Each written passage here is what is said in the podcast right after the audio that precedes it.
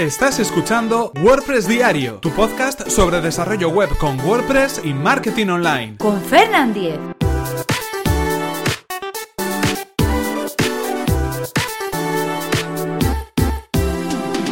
Miércoles 7 de junio de 2017. Font Finder.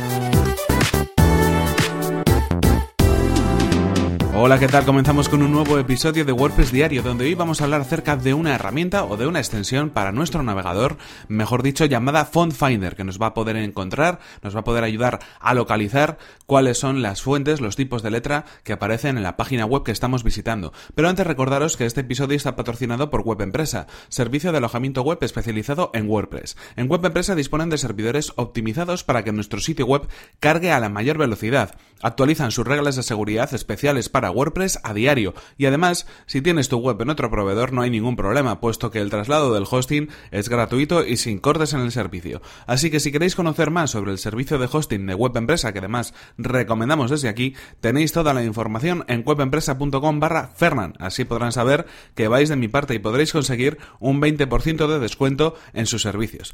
Y ahora sí continuamos con el tema que nos ocupa.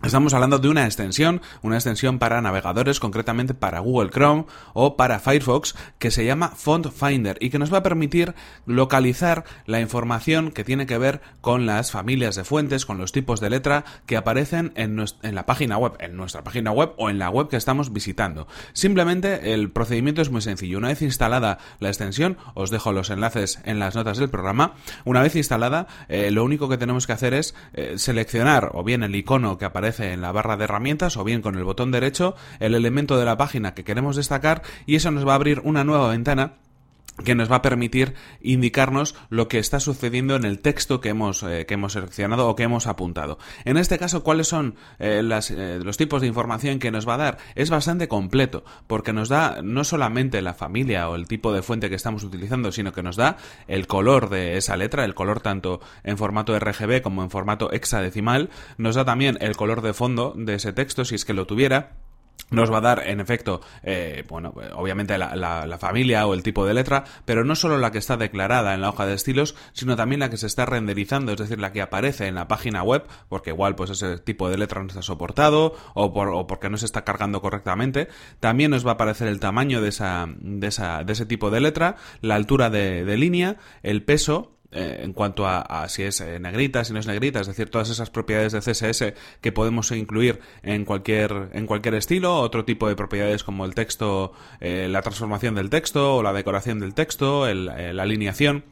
Es decir, todas las propiedades que podemos añadir a, un texto en concreto en CSS y también eh, si está dentro de una clase o de una ID nos va a indicar cuál es el nombre de esa clase. Así que es perfecto para poder trabajar sobre esos textos, para poder ver qué es lo que están haciendo, por qué se comportan de esa manera. Si, por ejemplo, yo creo que es el, uso que le podemos dar. Si vemos en una página web en, concreto un tipo de letra que nos gusta, un formato, eh, cómo está ese párrafo creado, cómo está ese titular creado, cómo juega con los tamaños o con las tipografías o con los colores, tenemos toda la información para luego poder aplicarlo en nuestros proyectos. Muy interesante, es una extensión, un muy sencilla, es un addon muy sencillo, pero en cualquier caso cumple su prometido y nos da bastante información, así que para elementos puntuales lo podemos utilizar, puede estar ahí en nuestra barra de herramientas y utilizarlo a antojo. En cualquier caso, esto es todo por hoy, aquí terminamos este episodio de WordPress Diario, episodio número 228 y eh, bueno, pues, eh, pues, ya sabéis que podéis encontrar en las notas del programa toda la información sobre los enlaces que hemos comentado.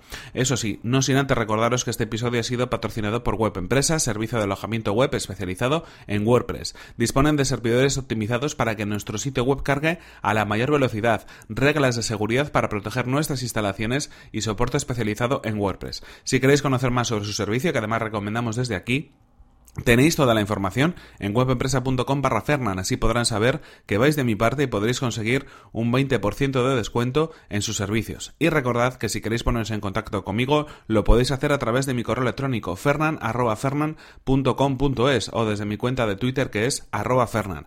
Muchas gracias por vuestras valoraciones de 5 estrellas en iTunes, por vuestros comentarios y me gusta en iVoox y por compartir los episodios de WordPress Diario en redes sociales. Nos vemos en el siguiente episodio que será mañana mismo. Hasta la próxima. Y por cierto que esta herramienta me la recomendó arroba selupress en Twitter a través de un comentario hace algún tiempo, que no se me olvide.